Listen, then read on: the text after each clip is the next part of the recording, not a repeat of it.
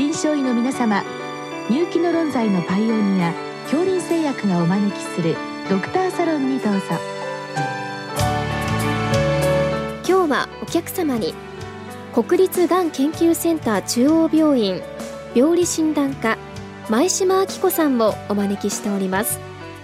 サロンドクターは順天堂大学客員教授池田志学さんです。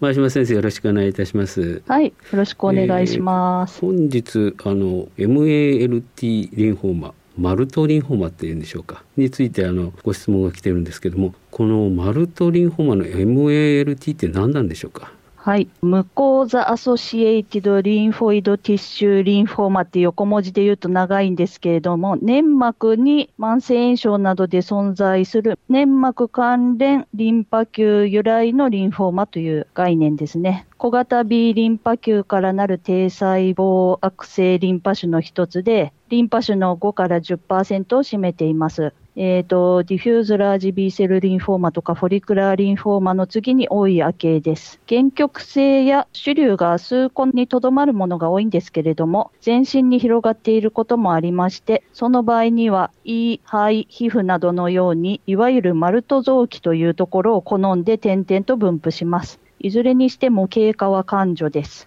この、まあ、感情な B 細胞性リンパ腫っていうことではい、でこのマルト臓器っていうのはその臓器自体にリンフォイドティッシュがついてるっていうそういう考えなんでしょうか？そうですね。ついてるという考えなんですけれども、まあ、あくまで仮説です。で、まあ、あの、先ほど申し上げたように、胃とか肺、皮膚、結膜、甲状腺、唾液腺など、まあ、多岐にわたります。でもまあそういったなんていうんですかねあのまあ胃にしてもあの内部にいろいろ細菌とかございますよね、うんはい、まあ、皮膚は外にいますしそれから唾液腺なんかももう分泌しながらもいろんな細菌とかが入ってくるような、もう逆に言うとこう防衛線みたいなイメージなんでしょうか。そうですね。そこに分布している B リンパ球が、まあ、初めは炎症なんですけれども、そのうち腫瘍化したものっていうのがマルトリンパ腫というものです。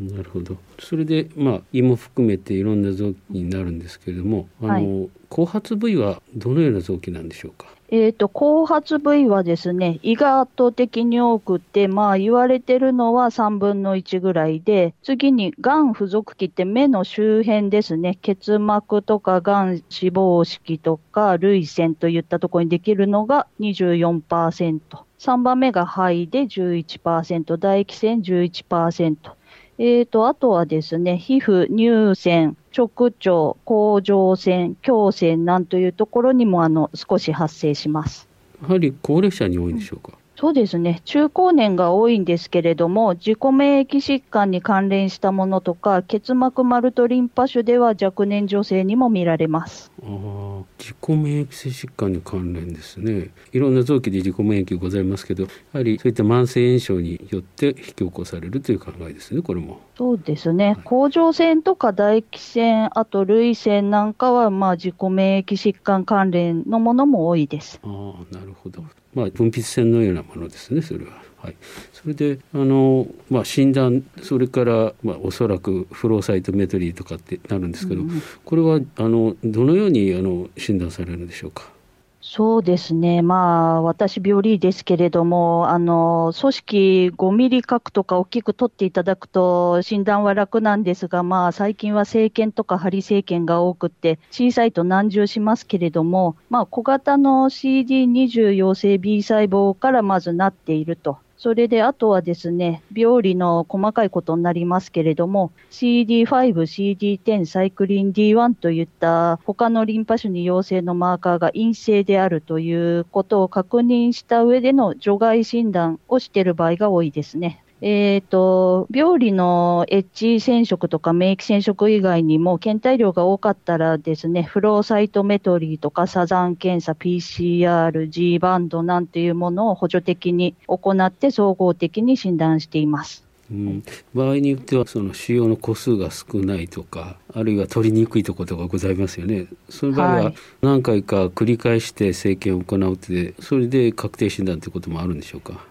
そうですね。内視鏡生検とか針生検で検体量が少ない場合は申し訳ないんですけど、何度か生検をお願いしてやっと診断できるような場合もあります。それからあの除外診断ということでちょっと先ほどもあの自己免疫性疾患であるとかあるいは IgG4 関連疾患それに関連したりするものあるいはそれと似たように見えることもあるんでしょうか？えーと、そうですね。特にまあ、甲状腺なんかだと常に難しいんですけど、針生検なんか出てきますと、慢性甲状腺炎なのか、マルトリンパ腫なのかというのは難しい場面もあります。あとはですね、時々、まあ、涙腺なんかは IgG4 関連疾患との鑑別を要するんですけれども、まあ、通常は IgG4 陽性細胞たくさんいれば IgG4 関連疾患かなとなるんですが、まあ、非常に稀ですけれども、IgG4 が陽性のマルトリンパ腫もあるので、まあ、そこは非常に診断難しいところになります。うん、その場合はやはり、まあ、多少なりとも検体を多めに取って、うん、サザンブロッドとか PCR とか G バンドなんかやっていくことなんでしょうか。そうですね、それぞれの施設であの得意としてたり、信用しているものとか使っていただけばいいんですけど、まあ、私の施設ではフローサイトメトリーが早くて正確なんで、大体行っていますね。なるほど、はいそれであのちょっと格論といいますか各臓器のお話を伺いたいんですけど、はい、あの胃ではどのような背景の方たちがなりやすいんでしょうか、うん。まあ、胃のマルトリンパ腫は大体ピロリ菌感染による慢性炎症を背景にして、まあ、そのうち腫瘍化してマルトリンパ腫が発生するものが多いです。で、まあ、ごく一部、1、2割だと思いますけれども、API2 マルト1という遺伝子の転座によって起こるものもあるとされており、まあ、そちらの方はですね、ピロリ菌感染によるものは、ピロリ菌の除菌をすると、マルトリンパ腫自体も縮むことがあるんですけど、API2 マルト1転座によるものは、除菌してもなかなか小さくならないという傾向にありますね。で、除菌で8割程度の腫瘍が縮小するというふうに言われてるんですけれども、まあ実際我々の施設でやってると、除菌で腫瘍が消失するのは半分ぐらいです。で、まあ残存がある場合には放射線治療とか、リツキシマブ単剤療法とか、経過観察で様子を見るということになります。非常にマイルドな治療なんですね。そうですね。かつては、それこそ、アグレッシブにやるときは、依然的したりも、20年くらい前はしてたかもしれないですけど、今はリツキシンマブとか増えたんで、だいぶマイルドな治療になったと思います。はいえーと、次にあの目ですね、なんか眼周囲にできるという、ちょっと恐ろしい話なんですけどこれはどのような症状になるんでしょうか？まあそうですね。えっと、結膜とか目の周囲の脂肪式にできると、やはり主流感があってゴロゴロして、小さいうちは邪魔だってことですけど、大きくなるとなんか眼球が突出したりとか、そういう派手な症状になります。で、やっぱりあの、まあ、分泌腺ですので、あの IgG4 関連疾患とのまあ鑑別がいるということなんですけども、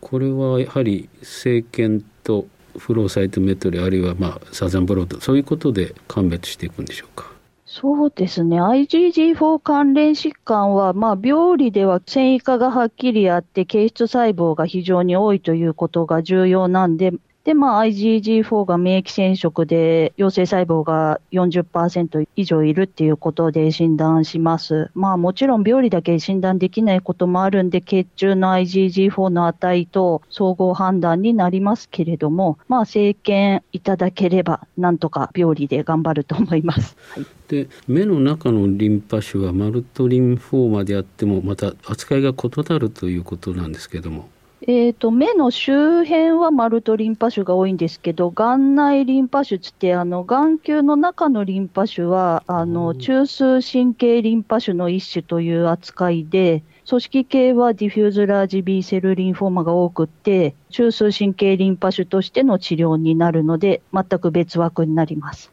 そういうことなんですね。であの胃でしたらあのピロリ菌なんですけれども目は何か感染症によって起こるということがあるんでしょうか？はい。目は、あの、欧米ではクラミジア感染が関連してるって言われてたんですけれども、日本人はいくら調べてもクラミジア感染が確認できずに原因が分かっていません。で、この場合も、あの、あまりあの強い治療はされないんでしょうか？うんそうですね。まあ、やはりちょっと主流感が強くて邪魔だとか、眼球突出があるとかいう人は、放射線治療とか、やはりリツキシマブ単剤療法で、えー、放射線治療すると白内障が必発になってしまうので、それが嫌だという方は経過観察も可能です。なるほど。やはりマイルドなんですね。その他肺が11%ぐらいなんですけど肺はどのような状態になるんでしょうか、はい、そうですね肺は画像的にはすりガラス陰影ってちょっと分化型の腺がんに近いような画像になったり充実性なのにエアブロンコグラムがあるとかいうちょっと特徴的な画像になるようです。えっ、ー、と中年女性に多いんですけれどもこれも成因は明らかではありません。まあ、やはり経過観察とかリツキシマブ単剤とか R チョップ療法などが候補なんですけども、まあ、病変が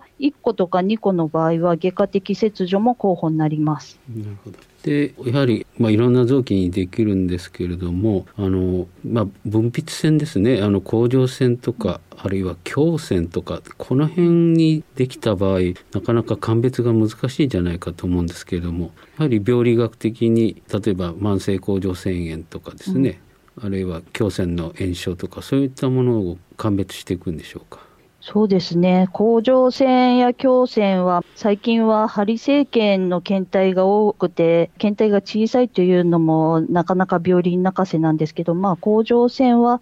慢性甲状腺炎なのか、慢性甲状腺炎を背景にマルトリンパ腫が出てるのかという難しい鑑別になるので、まあ診断が難しい場合もあります。えっ、ー、と、胸腺は中年女性がほとんどで、半数はシェーグレン症候群の人に発生してます。で、なぜか IgA 酸性性が多くて IgA が高くなります。なるほど。で、やっぱりこれもあまりアグレッシブなことはしないで、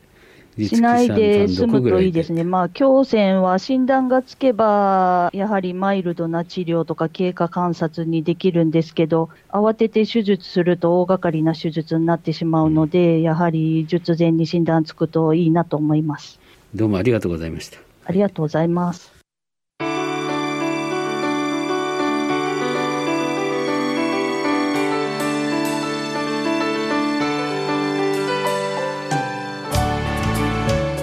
客様は